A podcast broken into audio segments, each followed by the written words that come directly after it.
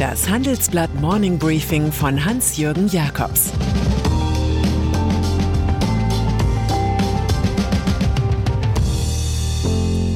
Guten Morgen allerseits. Heute ist Freitag, der 26. März, und das sind unsere Themen. Joe Biden will wiedergewählt werden. Gauweilers Dienste für August von Fink. Wie Städte der Zukunft aussehen.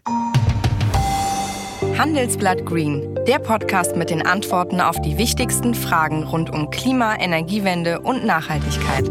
Wir sprechen mit Experten aus Wirtschaft, Politik und Wissenschaft über die CO2-Bilanz von E-Autos, den Sinn und Unsinn eines Plastikverbots oder Mythen und Fakten rund um den Klimawandel. Ab dem 16. März überall da, wo es Podcasts gibt.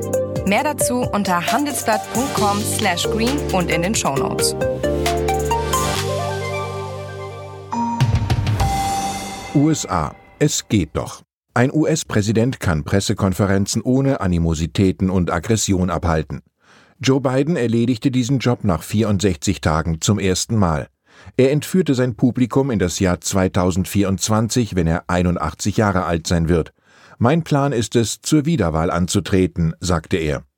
Die Prognose in eigener Sache ist unsicherer als seine Vorhersagen für die Impfkampagne.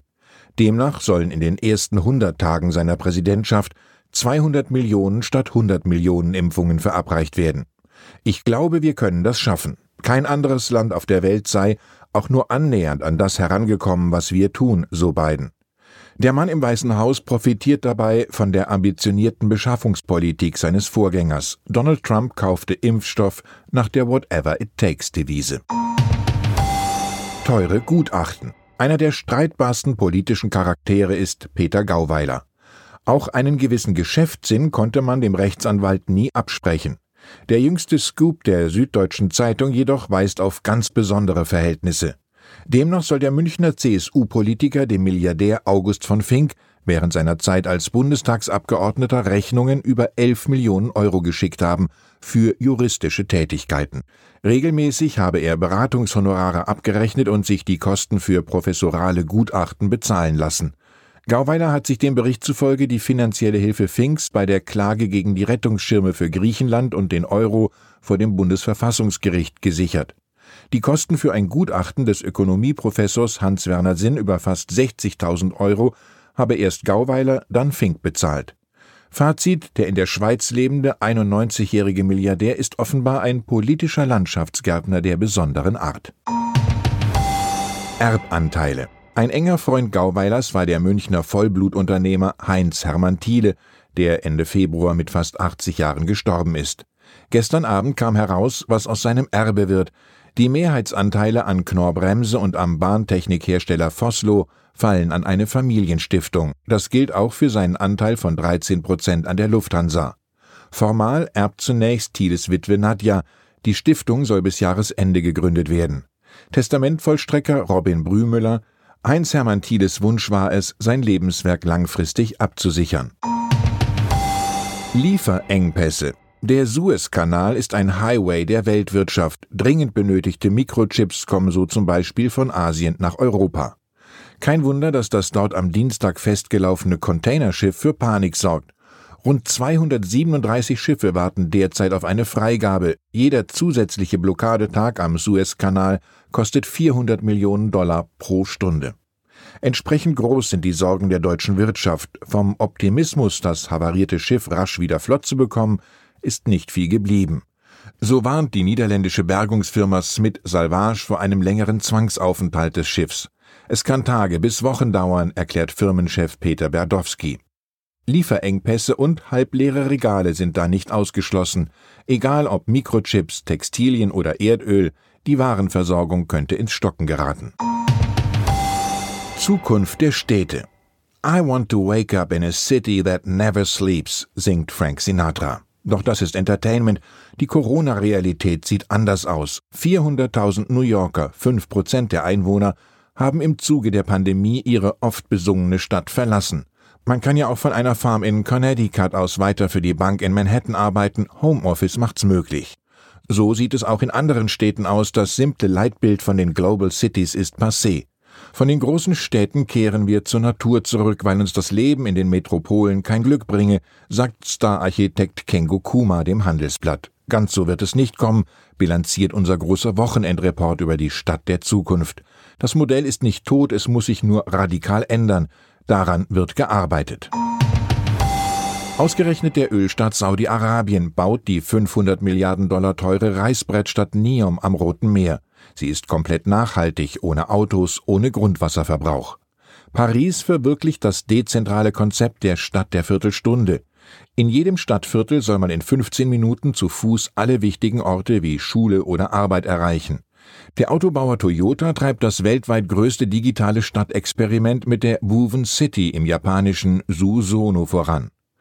Eine autonome Stadt für Wissenschaftler mit Drohnen und Robotern.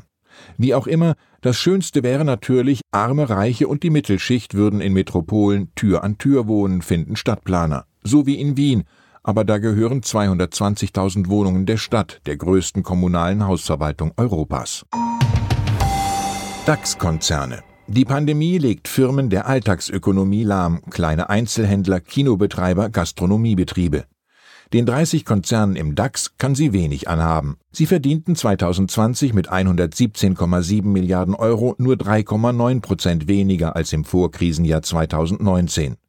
Vonovia, Deutsche Post, SAP, Linde und die Deutsche Börse machten nach unseren Berechnungen sogar so hohe Nettogewinne wie nie zuvor. Der Trend hält an. Viele der auslandsstarken Konzerne stehen vor Rekordgewinnen, weil die Konjunktur in China, den USA und anderen Staaten stark anzieht.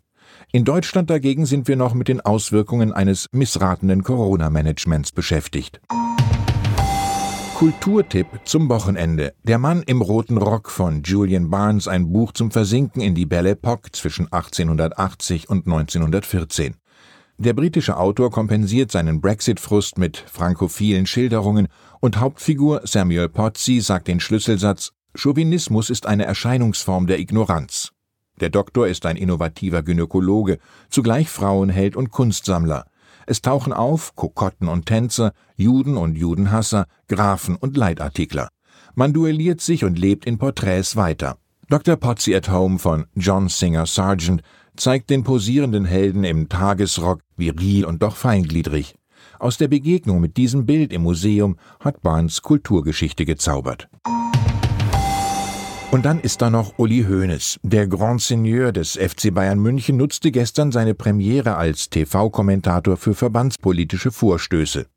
Zunächst lobte er auf RTL das schwungvolle 3 zu 0 der deutschen Fußballnationalelf gegen Island und verteilte Lorbeeren an den scheidenden Trainer Joachim Löw. Dann stärkte er Fritz Keller, Präsident des Deutschen Fußballbundes DFB, in dessen Machtkampf mit Generalsekretär Friedrich Curtius, der überfordert sei. Das Postengeschacher kritisierte er als Trauerspiel. Die Wahrnehmung von Hoeneß über die wirtschaftlichen Verhältnisse beim Verband in Frankfurt, Steuerfahnder gehen beim DFB so oft rein wie der Briefträger. Ich wünsche Ihnen ein entspanntes, machtkampfloses Wochenende. Es grüßt Sie herzlich Ihr Hans-Jürgen Jakobs.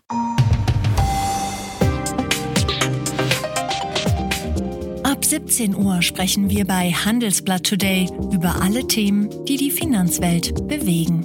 Das kann auch das Thema Nachhaltigkeit sein, das in allen Bereichen unseres Lebens immer wichtiger wird und längst auch in der Finanzwelt angekommen ist. Denn immer mehr Anleger achten bei ihren Investments auf Nachhaltigkeit und stellen höhere Anforderungen an Unternehmen. Dieses und andere Themen präsentiert von unserem Initiativpartner, der Hypo Vereinsbank Private Banking. Das war das Handelsblatt Morning Briefing von Hans-Jürgen Jakobs, gesprochen von Peter Hofmann.